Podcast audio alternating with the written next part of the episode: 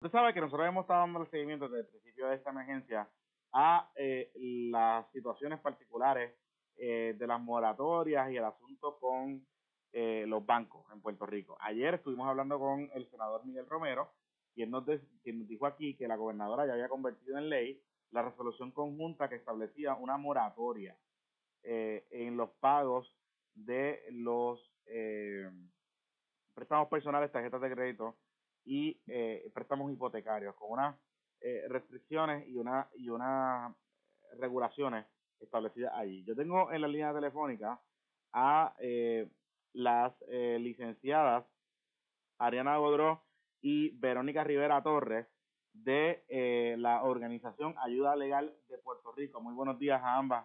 Licenciadas, gracias por estar con nosotros en la mañana de hoy. Buenos días, Jonathan, y buenos días a todas las personas que nos escuchan. Eh, buenos días, Verónica, a ti también. Igual, igual, buenos días a todas. Bueno, eh, quiero comenzar con esta, eh, con la firma de esta resolución. Eh, no sé si han tenido la oportunidad de, de, de, examinarla. ¿Qué les pareció o qué les parece esto que se aprobó eh, desde el punto de vista de las moratorias y de lo, de lo que ustedes habían planteado, de ciertas dudas que tenían las personas eh, con este asunto? Pues nosotras, eh, nosotras estamos en realidad eh, satisfechas en el sentido de que ha sido un reclamo de nuestra organización y de organizaciones afines, eh, sobre todo a partir de los desastres que han azotado a Puerto Rico, el reconocimiento eh, de lo que nosotras llamamos unas moratorias justas, que significan, ¿verdad?, moratoria eh, a las personas que respondan, que sean voluntarias y que respondan a las necesidades particulares. En ese proyecto en particular, hay dos cosas que eh, celebramos. Una, obviamente, el reconocimiento de que sí se puede legislar una moratoria eh, para las instituciones financieras, que como eh, usted sabe, Jonathan, eh, siempre se decía que eso no se podía, ¿verdad? Porque eso tenía que ver con la banca y que era muy regulada y que eso era un contrato privado y resultó que sí, que sí se puede, que era lo que siempre habíamos dicho. Son moratorias voluntarias y también otra cosa muy positiva que tiene el proyecto es que eh, le ordena a la Oficina del Comisionado de Instituciones Financieras atender querellas presentadas por las personas cuando la banca viole algunos de los preceptos de, de esta nueva ley, que obviamente son unas moratorias en el contexto de la pandemia, pero que nosotras estamos convencidas de que es un buen precedente hacia el futuro. Claro, que en cualquier emergencia, digamos un huracán o un uh -huh. terremoto, eh, esta, esta ley pudiese ser modelo para, para otra moratoria que imponer, digamos. Y hace, exactamente, y hace falta, Jonathan, lo que nos enseñó el proceso del huracán María, lo que nos enseñaron los terremotos, eh, con solamente decirte que entre el 28 de diciembre, que fue la fecha del primer terremoto, a los próximos dos meses se presentaron casi seis, tres meses se presentaron casi 600 nuevas ejecuciones de hipoteca. Wow. Hacen falta protocolos para desastre y como dice Verónica, esa medida es un paso afirmativo. Además, una de las grandes cosas que pasaba, que, que también Verónica lo menciona cuando habla de la oficina del comisionado, es que cuando la banca no, no quería, por ejemplo, extender la moratoria o violaba los derechos de las personas y los mandábamos a OFIS, la oficina del comisionado, la oficina del comisionado decía que no tenía el poder para ver estas querellas. Mm. Eh, y las personas se quedaban, ¿verdad?, en el limbo y les decían, a ah, cualquier cosa vaya a los tribunales. Pero eso no es suficiente. Y ahora tenemos una ley que dice, si a usted la banca le está violando sus derechos sobre las moratorias, usted tiene que ir a OFIS y presentar una querella. Mm. Y de nuevo, si usted va a los portales de ayuda legal pr.org va a encontrar más información sobre cómo se presenta eh, esa querella, que puede ser también verdad un instrumento en manos de, la, de las familias que quieren eh, conservar y proteger su hogar. Definitivamente. Y, y en términos de, de esta pandemia hay mucha preocupación con los derechos y con la vindicación de ciertos derechos y con eh, ¿verdad? situaciones que ocurren todo el tiempo, pero que ahora con esta situación de, del distanciamiento social, pues, pues es mucho más difícil quizás eh, acercarse a buscar eh, asistencia, particularmente hay mucha preocupación con aquellas personas que alquilan, eh, ¿verdad? Que, que, pueden estar en un limbo eh, económico porque no pueden pagar eh, el alquiler eh, por esta situación de, del cierre de la economía en Puerto Rico. ¿Qué, qué, qué, qué se puede hacer y qué va a ser ayuda legal o qué, qué ustedes están pensando hacer para atender estas situaciones particulares? Mira, eh, eh, nosotras eh, desde Ayuda Legal Puerto Rico hemos, hemos estado trabajando sin pausa y, y a través de talleres en línea, llamadas, en hotline, que ha habilitado de, nueve, de lunes a viernes, de 9 a 5, Ahora empezamos a dar servicios a los inmigrantes los sábados de 9 a 1 de la, de la tarde.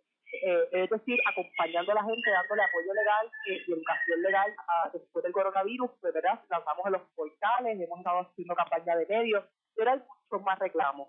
Y es que el escándalo reciente de las pruebas nos evidencia que la cuarentena, sin ningún tipo de discurso de derechos, sin protección a la dignidad humana, sin que se garanticen las condiciones para que las personas puedan garantizar un salario, que van a poder comprar alimentos, que van a poder pagar la renta y la hipoteca, es una cuarentena que lo que se está presentando para que nos roben ¿verdad? los derechos futuros y el presente del país. Por eso, en el día de hoy, Ayuda Legal Puerto Rico está lanzando la campaña Distancia con Derechos eh, y nos pueden buscar así el hashtag Distancia con Derechos. También ir a nuestra página de redes sociales en Ayuda Legal Puerto Rico, van a encontrar la información donde estamos uniendo reclamos de distintos tipos. Reclamos que tienen que ver, por ejemplo, con moratoria en el pago de renta, que es una población gigante en Puerto Rico eh, que se está quedando atrás porque tampoco sabe cómo van a pagar la renta. El reclamo eh, de que todavía hay familias que están viviendo desplazadas en campamentos.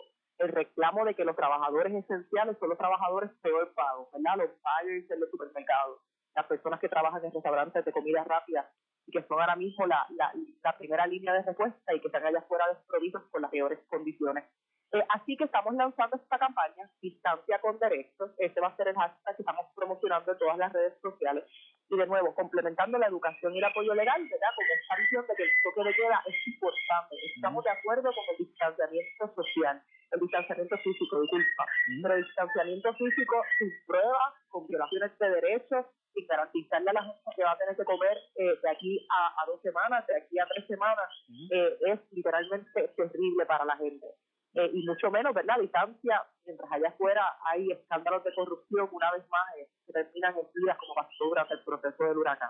Sí, no, definitivamente, y estamos hablando de vidas al final del día. Eh, cualquier desastre en, la respuesta del gobierno nos puede costar vida. Y, y, creo que el país está bastante pendiente, quizás por eso es que está siguiendo tan de cerca esta situación con, con, la, con las pruebas y con las investigaciones que se están dando. Eh, ¿Han podido identificar algunas instancias de que no se estén respetando los derechos o que personas no hayan podido vindicar sus derechos por la situación de, por ejemplo, los cierres de los tribunales, por las limitaciones que hay eh, de contacto o de acceso a abogados y abogadas en Puerto Rico? ¿Han podido identificar alguna situación particular?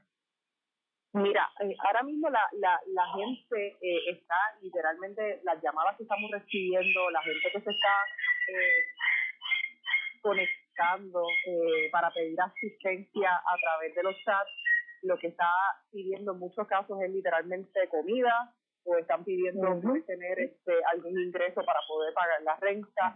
Así que cuando hablamos de violencia de derechos tenemos que necesariamente de violación de derechos, tenemos que hablar de la gente que se está quedando atrás. Eh, por ejemplo, tenemos una cantidad grande de gente, pero, pero gigante de gente buscando información de desempleo, porque la información del Departamento de Trabajo está inaccesible, no les contestan, eh, o les dicen que espera dos semanas, espera tres semanas.